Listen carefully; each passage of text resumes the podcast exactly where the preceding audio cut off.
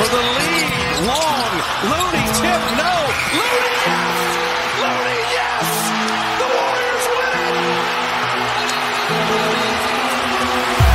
And your joy is full. Bonsoir la Dub Nation, vous êtes toujours sur Splashpod et on est ravi de vous retrouver une nouvelle fois pour cet épisode un peu spécial, un hors-série d'été avec la revue du documentaire Stephen Curry Underrated qui est sorti tout récemment. And that feeling of being underrated will always be Alors avant de s'enfoncer dans le débat, je tenais juste à rappeler que notre chaîne YouTube est bien active. On a sorti il y a quelques jours un top 3 des performances individuelles de la saison dernière en vidéo, donc n'hésitez pas à nous suivre et à partager vos envies, qu'on contribue à faire grandir la communauté. Sans plus tarder, je vais vous présenter les trois prospects qui m'accompagneront pour cet épisode. Pour commencer, Loïc, le chroniqueur préféré de ton chroniqueur préféré. Comment ça va Loïc? Ça va très bien, merci beaucoup. Euh, c'est un réel plaisir d'être avec vous, surtout pour parler euh, de notre genre préféré. Donc euh, voilà, ça va très bien. On est bien d'accord, plaisir partagé. Euh, à sa droite, dans notre table imaginaire, parce que on est en distanciel, euh, son seul défaut est d'être lyonnaise. Ça va bien Mathilde? Bah écoute, ça va, moi je suis en Ligue 1. hein. ah, Commence pas là-dessus, sinon ça va très mal finir. Parfait. Et enfin, notre finisseur au cercle, toujours pertinent, sauf quand il parle de bol-bol. Adrien dans la place. Comment ça va, Adrien?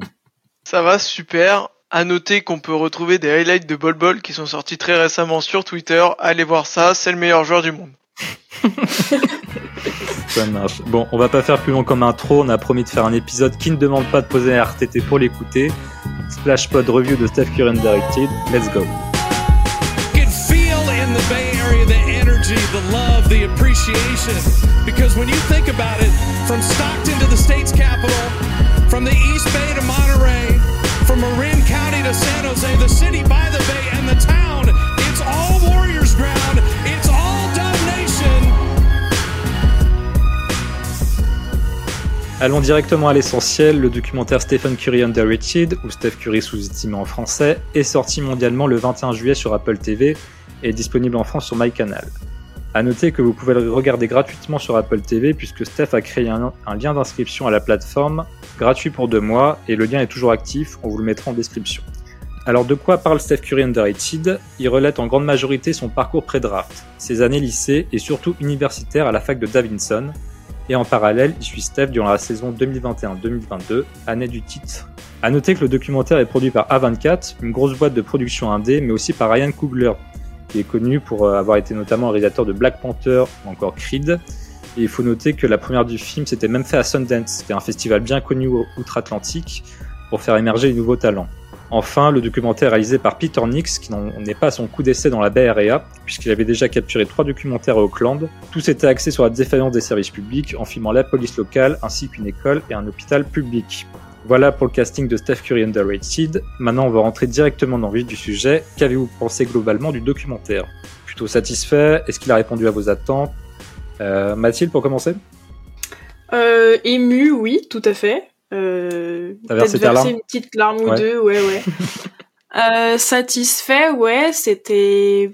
Alors j'avais déjà vu pas mal d'images de ces, ces matchs à la fac, mais c'est quand même cool d'avoir les images avec les anecdotes, etc. Mm. Et, et ouais, ouais, non, c'était très sympa à, à regarder. Trop bien. Euh, AD, t'es aussi, euh, aussi expansif et, et positif que Mathilde? Euh, non, je ne suis pas comme Mathilde malheureusement. Euh, mais j'ai passé un très bon moment. Euh, parce que bon, j'avais vu pas mal d'images déjà avant d'avoir vu euh, ce documentaire. Des images reviennent. Mais sinon, euh, super bien fait. euh, j'ai passé un super moment. Ok, parfait. Et toi, Loïc, du coup? Euh, ben, moi j'ai j'ai adoré, j'ai dévoré ça tout le long. J'ai juste une petite frustration que ça ne- de pas que ça continue pas encore euh, plus longtemps, notamment la période de la fin de la fac et le début de sa carrière, la transition entre les deux. Voilà. Sinon j'ai adoré vraiment. Oui, c'est vrai que ça aurait pu gagner, euh, gagner en euh, si euh, le, le, pan, euh, la partie sur la draft était un peu plus longue. Ça aurait été intéressant euh, de savoir un peu le process. Donc, euh, donc voilà. Euh, moi perso, j'étais assez curieux du timing du documentaire, euh, puisque Steph il a pas fini sa carrière. mais ensuite, enfin, ça a été très vite dissipé puisque c'est parti en grande, c'est pardon, axé en grande partie sur l'avant draft, le chemin à parcourir jusqu'à la NBA. Et globalement, j'étais assez conquis, euh, pas forcément sur ce que raconte le, le doc. Euh, c'est là où j'ai plus de doutes. Finalement, on n'apprend pas grand-chose euh, de nouveau en termes de basket pur, mais c'est plus sur la forme. Euh, par exemple, moi, dans les images d'archives, j'aime bien les arrêts sur image. J'ai trop bien senti à chaque fois. Euh, ça révèle une discussion, un état d'esprit, des doutes, notamment avec le coach, des discussions qui ont, l'air importantes et qui sont majeures dans le récit du documentaire et, euh, et, la place donnée aussi à son entourage euh, qui s'exprime qui s'exprime autant que lui, euh, que ça soit notamment bah, son coach, son coach comme je disais ou ses coéquipiers. C'est à l'image euh, du good guy qu'il est en fait et du leader de toujours euh, raisonner d'un point de vue collectif. Par contre, le point noir pour moi, c'est bah, ensuite c'est typique du, du, storytelling américain, mais c'est la mise en lumière, enfin les comment dire, les phrases de motivation type développement personnel, parler de résilience, etc. Bon, ça, c'est pas trop ma cam. Ouais, tu parles bien des phrases euh, qu'on peut retrouver en troisième année de l'école de management, euh, l'école à 10 000 euros l'année, c'est ça? Exactement, oui, ou sur Instagram, sur euh, comment devenir millionnaire en 30 minutes. Effectivement. c'est vrai qu'on retrouve un peu ces phrases-là, mais bon, c'est bien fait, donc ça passe. Oui, ensuite, ça filmé les formes, hein, donc ça va, c'est pas, c'est pas des discours sans fond oui, non tout fait. Ouais. Mais bon, voilà. Bon, bah, parfait ce que je trouve, c'est qu'on n'a pas aussi parlé de, de, de, ses rivaux de son époque, en fait, quand il était à la fac. On a vu euh, bon, une apparition de Westbrook à la fin, mais euh, sinon, on, mm. entend très peu parler de euh, contre qui se mesurait, euh, par rapport même à la future draft. voilà, toutes les, enfin, on n'a pas entendu parler de, vraiment de rivalité avec quelqu'un d'autre sur durant cette époque draft, alors que c'est un peu le sel de son histoire sur sur sa carrière NBA. Ah, je pense que c'est fait exprès. Ouais. Bah, je pense que c'est fait exprès dans le sens où c'est centré sur lui et pour montrer aussi le la, le truc un peu, tu sais, euh, un peu faire euh, tunnel, tu vois, sur lui et sur bah en fait comme il est underrated, tu vois, il y a, y a, pas vraiment, il est au niveau de personne, tu vois, genre euh, euh il est comparé à personne parce qu'il est sous-estimé. Je pense, hein, c'est peut-être fait comme ça. Ah oui, non, mais je pense que ça, c'est la vraie raison, c'est qu'il n'y avait pas de, de rivalité parce qu'il était sous les radars. Ouais. Très bien. Euh, maintenant que tout le monde a plus ou moins exprimé son ressenti global, on va aller sur la, la grosse polémique de ce documentaire, on peut le dire. Alors, est-ce que underrated était le bon adjectif pour résumer Stephen Curry? Est-ce que c'est c'est légitime de le qualifier comme ça, de cette manière? Mathilde? Euh, Est-ce que c'est le bon adjectif pour résumer Stephen Curry? Non. Est-ce que c'est le bon adjectif pour résumer ce qu'il était au lycée et tout le, le recrutement et ce qui s'est passé à la fac, euh, oui, c'est pas peut-être pas le seul adjectif, mais c'est un bon adjectif et c'est surtout la mentalité qu'il a eue pour arriver à passer les étapes et c'est la mentalité qu'il, en tout cas, il dit qu'il la porte toujours et donc on comprend le nom du documentaire à condition de l'avoir regardé et non pas de juste euh, vouloir critiquer parce que Stephen Curry n'est aujourd'hui plus sous-estimé évidemment. Je, je vois ce que tu veux dire. Et même sur sa période pré-draft, euh, j'ai quand même l'impression, euh, après la draft, pardon, j'ai quand même l'impression que, en tout cas dans les médias traditionnels jusqu'au titre de 2022, euh, on posait toujours des astérisques, euh, des astérisques, pardon, sur lui euh, quand il gagnait des titres. C'était soit parce qu'il avait une super team, c'était pas le numéro un, il y avait des blessés en face. Enfin bref, tous ces poncifs et fausses vérités qu'on a eu de 2015 à, à, à 2022 je pense que ça rejoint un peu cette thématique. Oui, et puis même de, de, 2010 à 2015 aussi, euh, les gens te disent ouais c'est un bon joueur, mais voilà. Alors bah, déjà il avait, après, il un moment on a pardon. C'était une c'était une réalité. Après euh, c'est vrai qu'à l'époque c'était un bon joueur, mais effectivement on pensait les gens l'ont sous-estimé quand si on prend sa place de sa place si on, on, joue en première personne, lui savait de quoi il était capable. Euh, peut-être, je sais pas s'il se voyait un jour euh, MVP, etc., euh, unanime, euh, avec quatre bagues, mais mais du coup, voilà. Est-ce qu'il se voyait comme ça? Oui. S'il se voyait comme ça, effectivement, les gens le sous-estimaient du coup. Pour la période 2000-2015, je pense que c'est plutôt euh, les gens avaient un sentiment de gâchis à cause des, de ses chevilles, à cause des blessures. Oui, voilà, euh, mais tu vois, peut-être euh, peut-être lui, son regard à lui, c'était les gens me sous-estiment parce que ouais, j'ai mes problèmes de cheville, mais je suis capable de faire trois fois mieux, tu vois. Bah, il y a un moment où il était considéré comme le, le plus mauvais contrat de la ligue, hein, quand même. C'est Ce vrai. qui est devenu ensuite le meilleur, mais Oui, c'est vrai que la période de 2015, 2016, 2017, là où il gagne 11 millions de, de dollars par an, c'était plutôt rentable. C'est du vol. Pour prolonger ce sentiment euh, d'underdog, d'underrated, euh, j'ai un petit quiz pour vous. Euh, vous savez, on pose souvent en début de saison tout un tas de, de questions au GM des différentes franchises. Alors là, on est en 2015 euh, suite à son premier titre de MVP. Et on demande au GM quel est leur joueur favori pour succéder à Steph Curry pour le titre de MVP de saison régulière.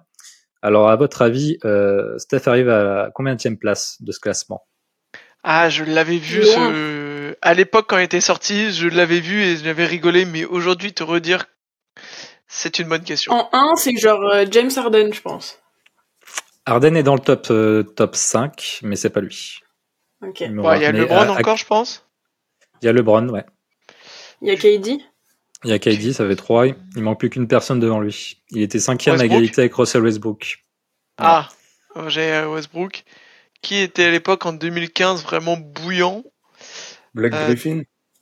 Non. Non. Oh. Mais par contre, on est sur le front de courte. Plus au- un poste de pivot.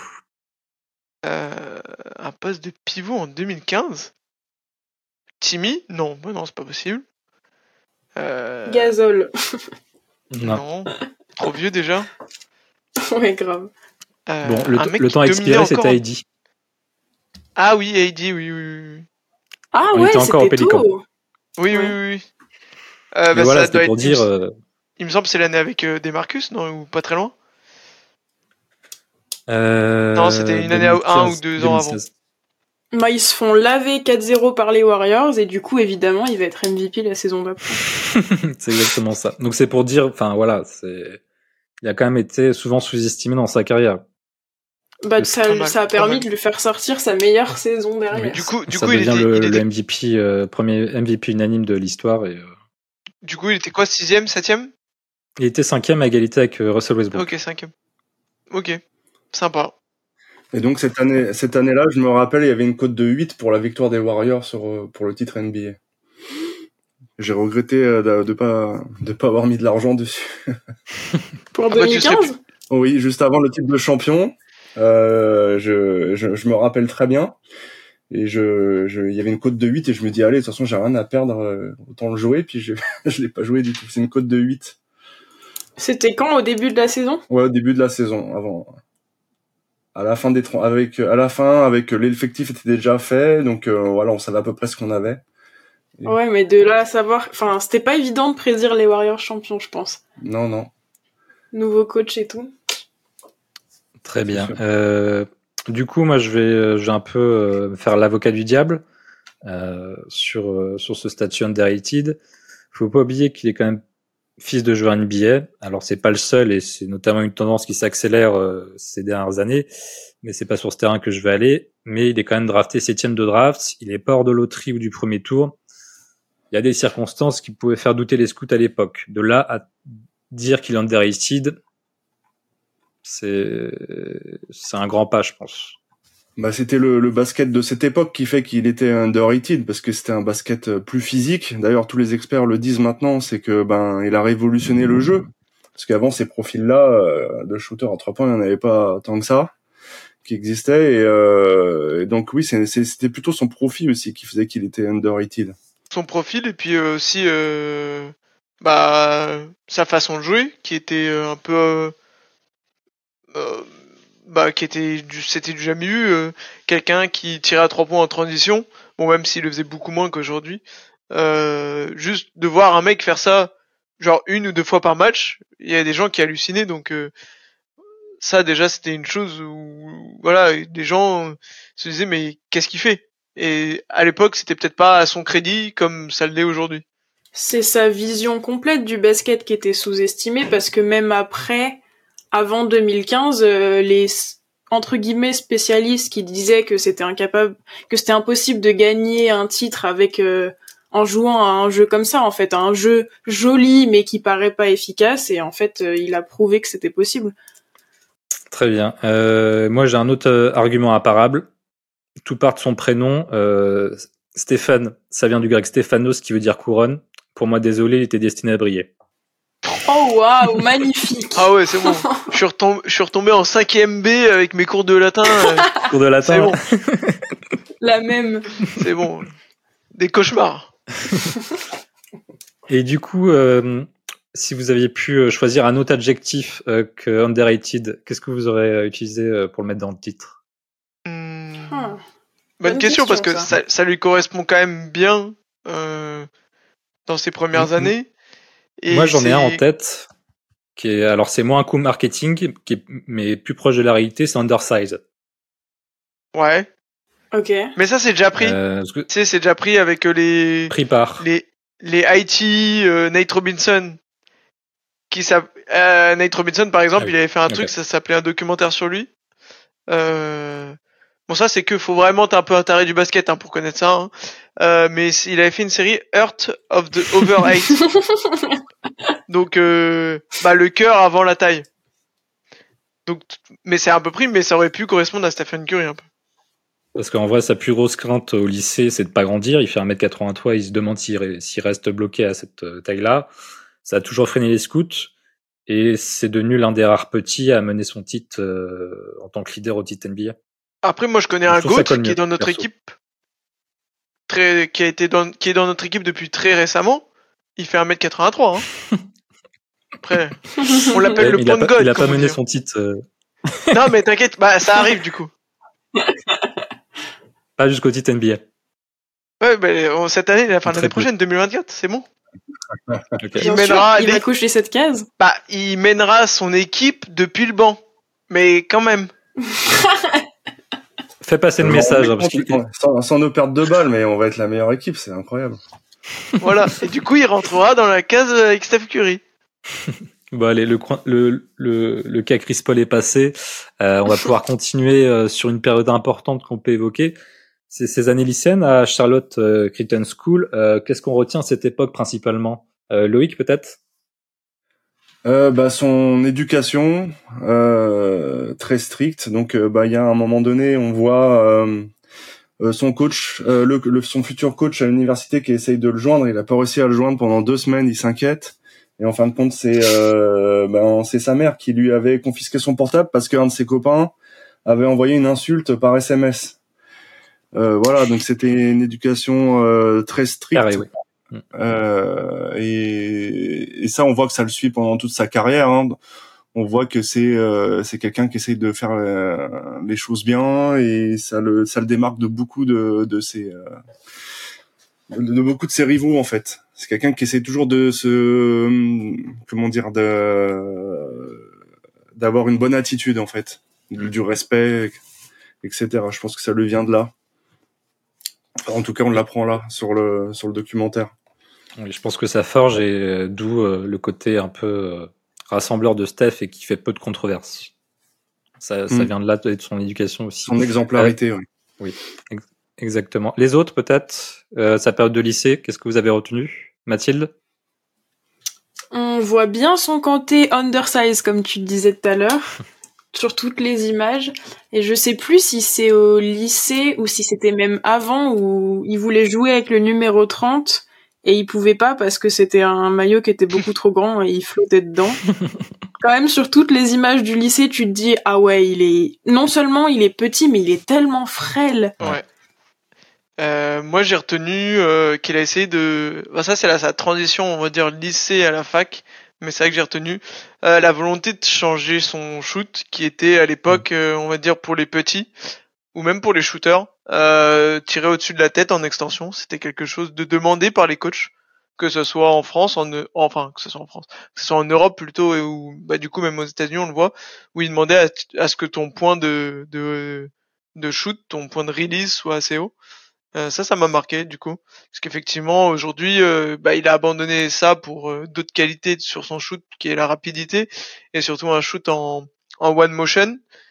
Euh, il l'avait gardé aussi euh, en partie lycée, mais il montait beaucoup plus au-dessus de la tête, donc forcément euh, moins fluide. Et du coup, ça, ça m'a, ça m'a marqué du coup parce que du coup, il a refait avec le travail, euh, les étés, etc. Euh, euh, et son développement NBA, il l'a abandonné.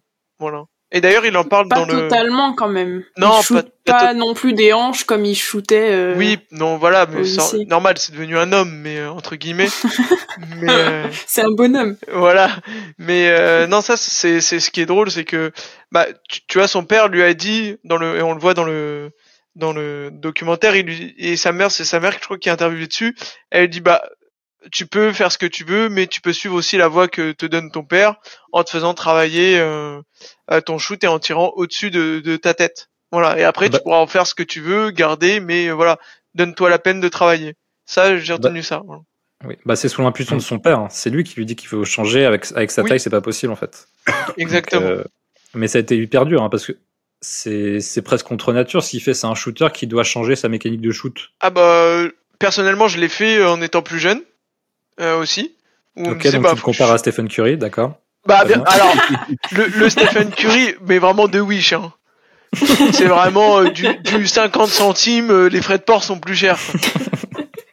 mais non non mais ouais quand tu fais du basket à, un- à un niveau où bah t'as des coachs qui sont là à te dire voilà à vraiment euh, pas regarder des détails, à commencer à, à comment tu peux t'améliorer, bah les coachs effectivement euh, quand t'as 14-15 ans de monter ton shoot euh, et bah, du coup c'était ça, ça, ça correspondait à une époque, je sais plus je sais, je sais pas si aujourd'hui ils te le demandent encore, mais euh, par exemple moi il m'avait demandé comme je suis assez petit de taille euh, il m'avait demandé de monter mon shoot au-dessus de la tête, ce que j'avais jamais réussi à faire, parce que c'est trop dur.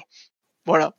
Et que je m'appelle pas Stephen Curry et que c'est trop dur. Est-ce que tu avais enchaîné les airballs euh, comme lui en première semaine? Oui, hein. Et même pas sur des paniers à 3,05, c'est pire. Ouais, c'est ça. Il rentrait chez lui, il, ple- il pleurait hein, vraiment, euh, Stephen Curry. Et je crois il met genre un mois ou un mois et demi à commencer à avoir ses premières sensations. Donc, euh, Ouais, c'est, Je crois qu'il disait qu'il avait essayé d'aller en pick-up game un jour Mm. et qu'il était rentré en larmes parce que tout le monde le regardait en mode mais le mec il sait rien faire sur un terrain, il peut pas shooter quoi. ouais. Non, non, c'est Ah oui, vraiment changer sa mécanique de shoot, c'est, c'est, euh... bon après on le voit en NBA, certains joueurs, ça leur a détruit leur carrière. je comprends, je comprends. Euh, du coup, euh, dans la transition, il y a la grosse majorité du documentaire euh, qui donne la part belle à ses années universitaires à Davidson.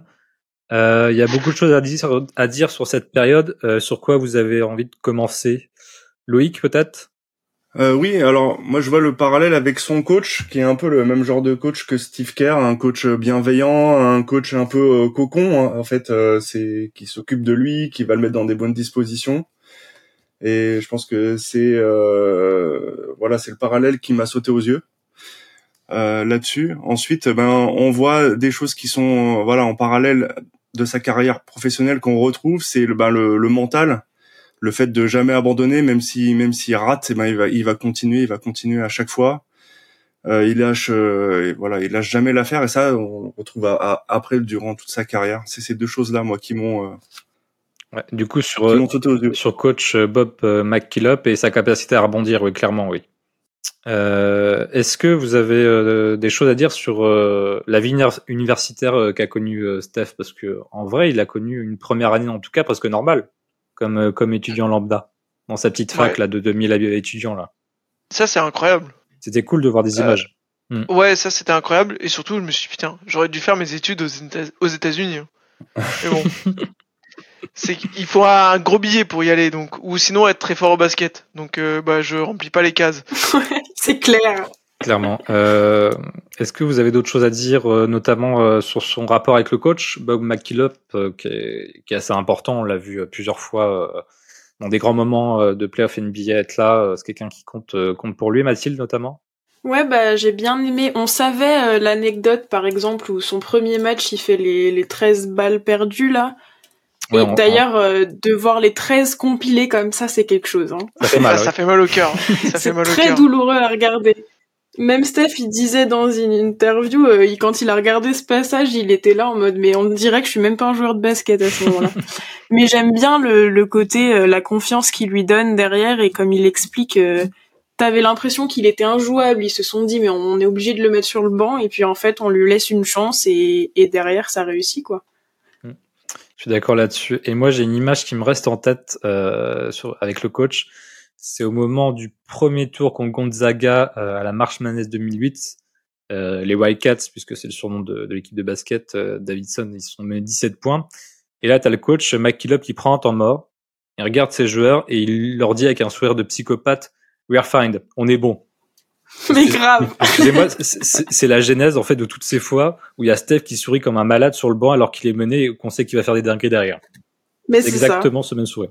C'est- genre, il a un switch, tu sais. Il a un bouton qu'il appuie et c'est bon, ça va aller. Euh, moi, c'est le, je retiens, c'est ce qu'a. D'ailleurs, sur la marche Madness, pardon, vas-y. Je disais ouais, pour rebondir sur ce qu'a touché, euh, ce qu'a souligné le Loïc, c'est la confiance entre le, le coach et, euh, et Steph. Ça, moi, ça m'a touché personnellement le fait euh, euh, quand il fait ses 13 pertes de balles, bah, Mathilde l'a souligné aussi, et qu'après le coach lui fasse confiance et le mettre dans le starting five.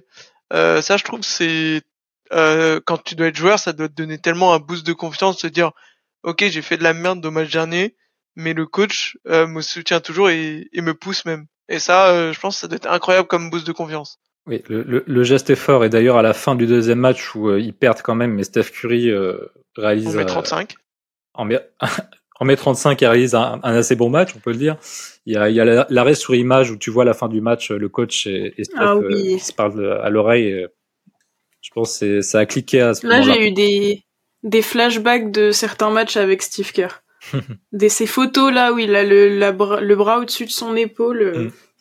Ça, ça, ça fait ouais, un peu de réminiscence euh, du genre. Euh, Qu'est-ce que vous avez pensé euh, sinon bah, du parcours notamment euh, de Davidson à la March Madness en 2008 Est-ce que vous avez bien aimé ce passage euh? Bah, c'est les, c'est le, c'est le fameux parcours du petit poussé. On se croyait en Coupe de France là. On y était. Ah la Carquefou. Carquefou Ah ouais, et Enco- Enco. Mais ouais, c'était, bah, euh, bon, les images, moi, du déjà vu personnellement, puisque j'avais déjà regardé tous les matchs. euh, on peut les retrouver d'ailleurs. Si vous voulez voir des vieux matchs euh, de NCA, on peut les retrouver sur la chaîne euh, YouTube de la NCA officielle. Euh, Ah, ils mettent cool, pas ça. mal d'anciens matchs. Euh, c'est sympa. Euh, où on peut retrouver des joueurs obscurs. Ça, c'est toujours drôle. Euh, et du coup, euh, ouais, c'est franchement, et puis l'ambiance aussi autour. Et euh, le petit truc que moi j'ai retenu, qui est l'anecdote sympa, c'est euh, le fait qu'il continue d'étudier même euh, bah, à l'hôtel de Ah la oui, March oui, oui. Madness. Ça, c'est c'est drôle. Ouais, C'est fou là. Là, tu te prépares pour aller jouer dans te- le petit stade de football américain là à, des, à Détroit là.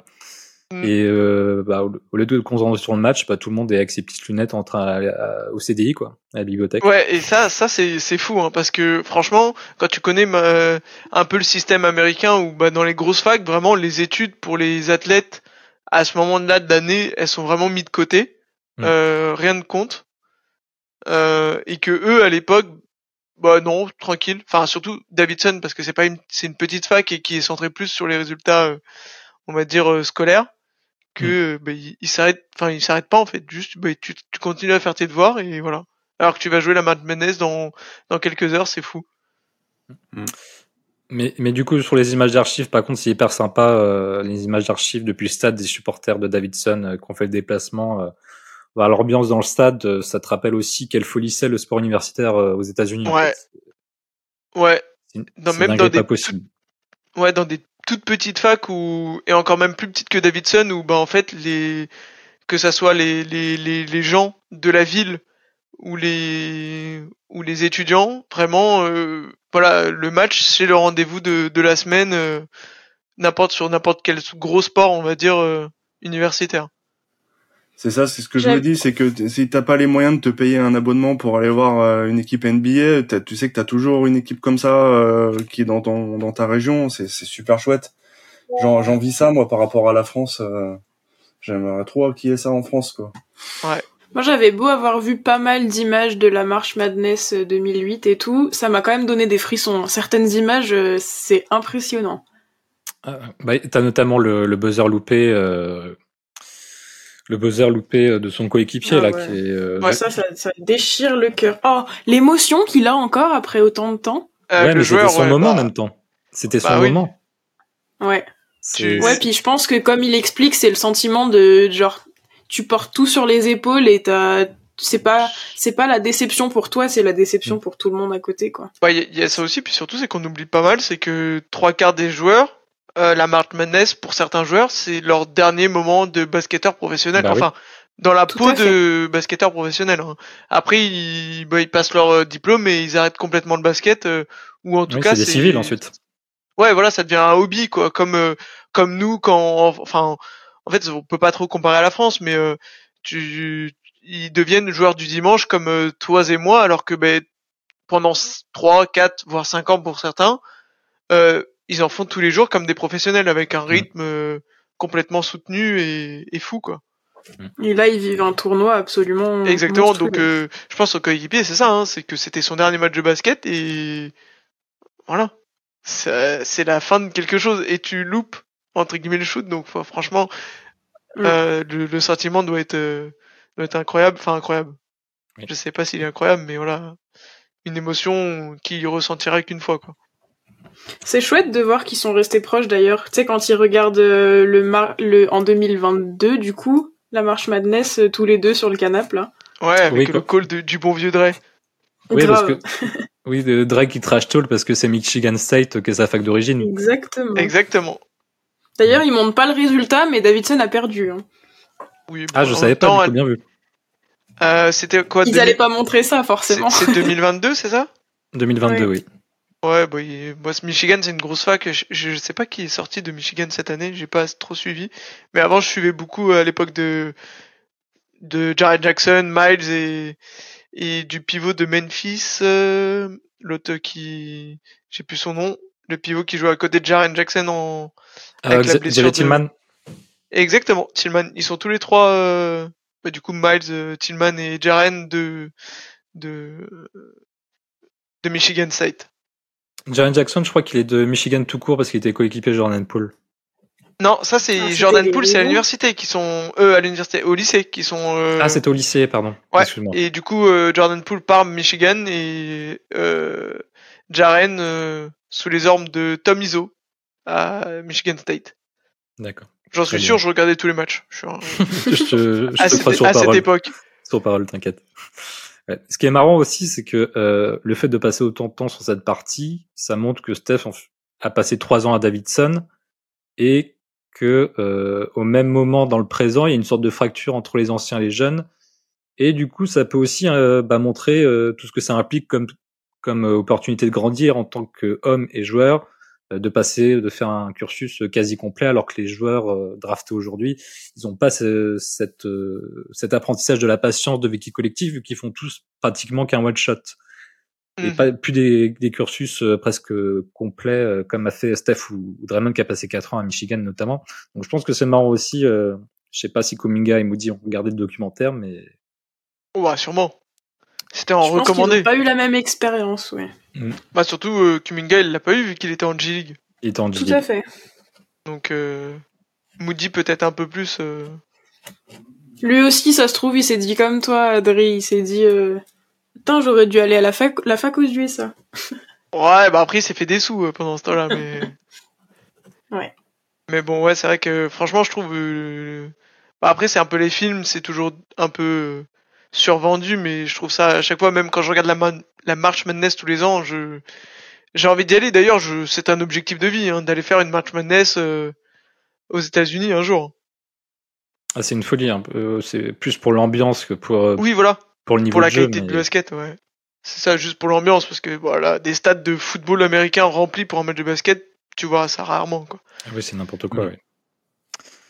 Euh, très bien. Euh, du coup aussi, on suit un peu en filigrane euh, la saison 21-22 et euh, notamment la préparation de son mémoire euh, universitaire du coup, parce qu'il a décidé euh, de, de remplir sur son mémoire qu'il échouait depuis euh, depuis 11 ans. Euh, il porte d'ailleurs sur l'égalité entre les genres dans le sport, il me semble. Euh, Qu'avez-vous Mhm. pensé euh, bah, de ces séquences où, où il travaille euh, très conscieusement avec euh, très conscieusement euh, avec ses, ses enfants à côté. Tu veux mon vrai avis ou pas? Vas-y. C'est bullshit. Je suis désolé, hein, mais c'était la partie bullshit. que j'ai moins aimé parce qu'en vrai, euh, bon, La mise en scène. Ouais, la mise en scène en fait, c'est ça. Je dis pas qu'il l'a eu gratis, etc. hein, Juste, je trouve la mise en scène, voilà, ça m'a fait marrer un peu. Voilà. Le parallèle avec les enfants qui travaillent à côté et tout, euh, c'est mignon, mais bon. Ah oui, d'accord. Moi, je vais prendre l'avis différent. C'est Moi, je trouve ça, ça remet un peu, parce que Steph, on le voit un peu, c'est notre super héros à nous, tu vois. Ça remet un côté un peu humain, tous ces moments avec les loulous ou même juste euh, son petit appel avec sa femme, ce truc. Alors certes, tu peux le voir ça en mode bullshit, mais tu peux aussi voir ça genre ah oui, c'est vrai qu'il a il a une vie normale en fait à côté de ses exploits. Et du coup, je sais pas, ça me met ça me mettait un sourire aux lèvres moi. Moi, je pense pas que ce soit bullshit parce que euh, c'était un, contrat qu'il avait avec sa mère, donc il devait euh, il devait terminer ses années de fac. Et euh, et je je pense que quand je, je, pense qu'il était fier de, de pouvoir faire ça. Et euh, il s'est donné, j'ai l'impression quand même qu'il il s'est donné du mal pour le faire et c'est pas évident. En plus, c'est vrai quand t'as une, une famille, euh, moi pour pour avoir fait une, une reconversion euh, comme mon fils aîné, c'est euh, c'est quelque chose de pas facile, mais on a envie de le faire parce que c'est euh, c'est quelque chose dont, on peut être fier après. Enfin, je, enfin bon. Moi, je me fais avoir à chaque fois par toutes les histoires romancées, hein, mais. Loïc fleur bleue. Loïc le romantique. Oui, bah non, non, franchement, non, oui, je partage aussi en partie votre avis, mais je trouve voilà, c'est un, c'est un peu trop romancé. Euh, comment C'était un peu kitsch, quoi. Voilà, exactement, genre les petites, les petits passages, euh, tout le monde dans la cuisine, ça sort son bouquin, euh, bon, Ouais, mais franchement, Canon qui explose des bulles à côté, moi j'ai trouvé ça excellent. Oh le Oui, c'est excellent. Non, c'est excellent, c'est excellent. Il est trop drôle ce petit. Mais voilà, après euh, j'ai euh, c'est ce que j'ai dit avant la préparation du podcast et j'ai pas pu le faire et j'ai pas trouvé, c'est euh, trouver des, des parties de son mémoire en fait, si on peut trouver ça comme en France où en fait dès qu'on fait un mémoire ou une thèse, on peut le retrouver sur le site de ta faculté que je chercherai ça demain, je t'enverrai si je trouve. Ouais, c'est ce qui manque un peu, ou juste euh, pendant une minute, euh, enfin, il s'exprime sur le sujet en fait, celui qui est plutôt actif en plus dans le développement du, du basket féminin. C'est vrai. Ouais, euh, c'est vrai que ça, ça m'a. Bah, enfin, en fait, quand il a le très peu qu'on en a entendu parler, avec des rares images là, où il fait des des conférences avec sa son, son tuteur de thèse, euh, enfin tuteur de mémoire, excuse-moi, excusez-moi. Et c'est vrai que moi ça m'a, du coup ça m'a intrigué. Je, je, voulais en savoir plus. Voilà. Mais en tout cas, c'est le documentaire qui l'a vraiment permis de se motiver à fond pour le faire parce que notamment il a voulu le faire, il a, il a voulu le finir pendant le lockout, lockout pardon, euh, de 2011, mais il n'avait pas réussi. Et euh, faut aussi dire que pour avoir son maillot retiré à Davidson, fallait qu'il ait fini ses, son cursus en fait. C'est pour ça qu'on a, eu la cérémonie avec euh, quand il a eu son diplôme, avec le maillot retiré, et parce que c'était euh, le seul joueur depuis 30 ans, enfin depuis que le, son coach était, euh, était le titulaire du programme basket, à pas avoir été diplômé en fait. Donc, Je pense que ça lui tenait à cœur de, de finir. Et d'ailleurs, Steph, il a assisté à la à la cérémonie où il retire le maillot de Draymond et de Clem, et il y a personne qui est venu pour le sien. Hein. Ah ouais? Ouais, il y avait que sa famille, il y avait aucun de ses coéquipiers, je trouve ça triste. Surtout que c'était, tu sais, bah, diplôme, etc., tout un truc et toute une belle cérémonie, il y avait aucun des deux. Ah, il y avait sûrement une raison. oui, je pense. il y en avait un qui était perdu sur son bateau injoignable et l'autre qui avait des podcasts à faire comme nous. Ouais, ou sinon avec LeBron. Franchement. oui, c'est vrai. Classique. Peut-être qu'il a voulu faire ça discrètement aussi, en famille justement. C'est le personnage. Aussi. Peut-être. Oui, c'est vrai que ça lui colle belle bien. Histoire, la belle histoire de Loïc. Le romantisme, toujours. ah oui. Et du coup, pour revenir sur la double timeline, euh, bah il y a des, des retours dans le présent, à savoir euh, bah, la saison 21-22. Donc euh, grosso merdo, c'est souvent des extraits qui qui doutent des Warriors où il y a où il y a les médias qui disent qu'après oui, Stephen Smith, Tony Truant. oui, bah il y a tout le monde d'ESPN hein, que que ça va oui, pas voilà, durer. Bah, c'est les professionnels aussi, ça. Oui. Donc, ce qui est bien, c'est que ça crée un peu un effet miroir avec euh, les doutes qu'il a euh, pendant ses années euh, fac. Donc, ça, c'est sympa. Et surtout, ça se termine sur un montage parfait des playoffs 2022, les cinq dernières minutes et le titre. moi, moi, perso, j'ai versé ma petite larme. Alors qu'en live, je l'avais pas versé. Ah, moi, c'est l'inverse. Je l'avais versé en larmes, mais là, c'est des images que j'avais trop vues. Par contre, j'ai pleuré pour le, le discours de, de, son coach quand il quitte la fac, là. Mm. Oh là là, il m'a trop eu. C'est vrai que c'est euh, C'est vrai que j'étais touché. J'ai pas lâché ma larme, mais j'étais touché. Et euh, oh. de toute façon, euh, toujours les émotions. Le titre de 2022, c'est c'est ouais ça il me fait toujours euh, quelque chose à chaque fois parce que je trouve que c'est tellement fort euh, puis j'ai suivi la saison vraiment j'ai dû bouffer 100 bah les 100 matchs de la saison j'ai dû les bouffer donc euh, mm. Ouais. Les larmes de Steph, c'est quelque chose, on dirait. Ouais, c'est vrai que. C'est là où il m'a eu, moi. Putain, Ouais. Pleurer à 6h du mat, c'était c'était un peu chaud. Exactement, avant d'aller au boulot, là. Bah moi c'était marrant, moi je l'ai pas eu en live, mais du coup avec la force du montage, du docu, etc. euh, là ils, ils m'ont eu. Ah Mais, oui, c'est euh, fou. Ah ouais, non, moi, en live, c'était quelque chose. Ah, moi aussi. J'étais tout seul dans mon salon en train de fêter ça. J'ai failli réveiller mon fils même pour ça. Je me suis dit, non, non, il est quand même 6 heures du matin. Ça. Parfait. Euh, du coup pour finir, on va on va aller sur euh, les anecdotes, les thèmes peut-être qui auraient pu être abordés au sein du documentaire et qui n'ont pas été faits. Alors qu'est-ce qui manque euh, dans Steph Curry Underrated Loïc euh, peut-être du coup? Donc bon, j'en avais un, un petit peu euh, parlé euh, tout à l'heure. Ce que, ce que j'aurais bien aimé avoir une plus grosse transition euh, entre euh, sa dernière année de fac et la et la draft pour savoir euh, Mhm. un petit peu. je pense qu'il devait consulter euh, les articles de presse pour savoir com- combien il allait être classé, qui voulait, euh, qui était intéressé. Je pense qu'il avait des contacts avec euh, quelques équipes NBA pour pour le prendre, avec quelle équipe euh, il était en contact, etc. Ça, j'aurais bien aimé avoir cette transition ça m'aurait intéressé de savoir avec qui il était au contact euh, chez les Warriors euh, enfin voilà tout ce qu'il a fait enfin toute cette période là j'aurais j'aurais bien aimé euh, j'aurais bien aimé savoir Ouais, voir les dessous de l'après-draft. Mm, oui Ouais. Oui, ça correspond bien en plus. Enfin, c'est, ça correspond bien au thème du documentaire qui est, qui est vraiment avant la draft, donc, euh, enfin, jusqu'à la draft en tout cas. Donc, ça, ça aurait bien, Ouais. ça aurait bien collé en tout cas. Ça aurait pas été trop, à mon avis. Euh, Mathilde, toi, peut-être, qu'est-ce qui manque?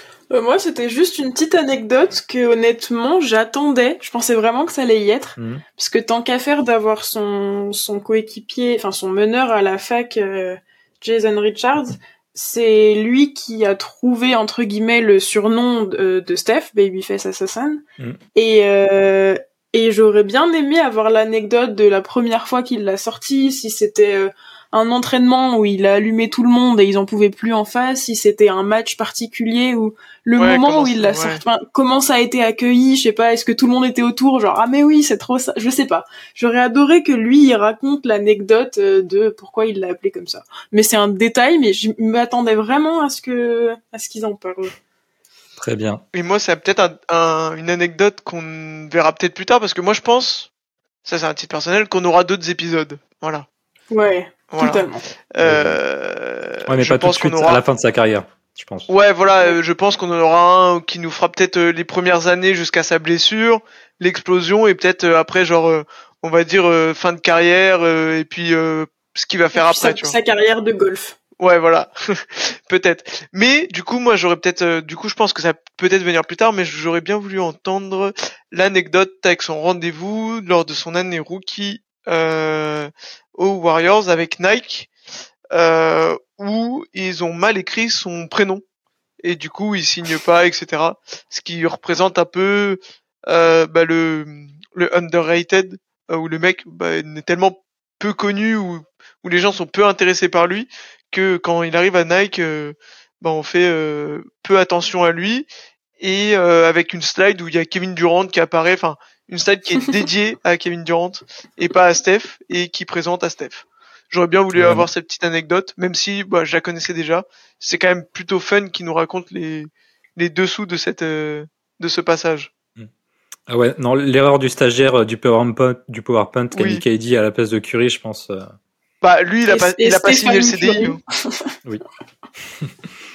Oui, je comprends. Euh, moi, j'aurais bien aimé, euh, dans le documentaire quand même, qu'on développe un peu les réticences des facs, qu'on les confronte un peu à leurs opinions qu'ils avaient à l'époque. Alors pas pour l'en- pas pour les enterrer, hein, parce qu'ils sont un paquet à pas avoir euh, à pas avoir vu le joueur, à ne pas l'avoir vu et, et senti euh, le potentiel.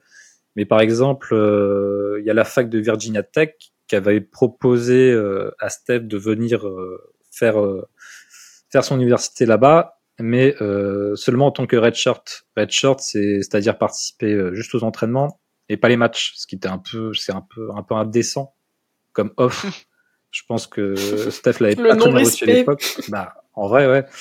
Et euh, j'aurais bien aimé que quelqu'un explique les choix. Juste pour mettre un peu de contexte, tu- vous voyez quoi. Oui, oui, oui.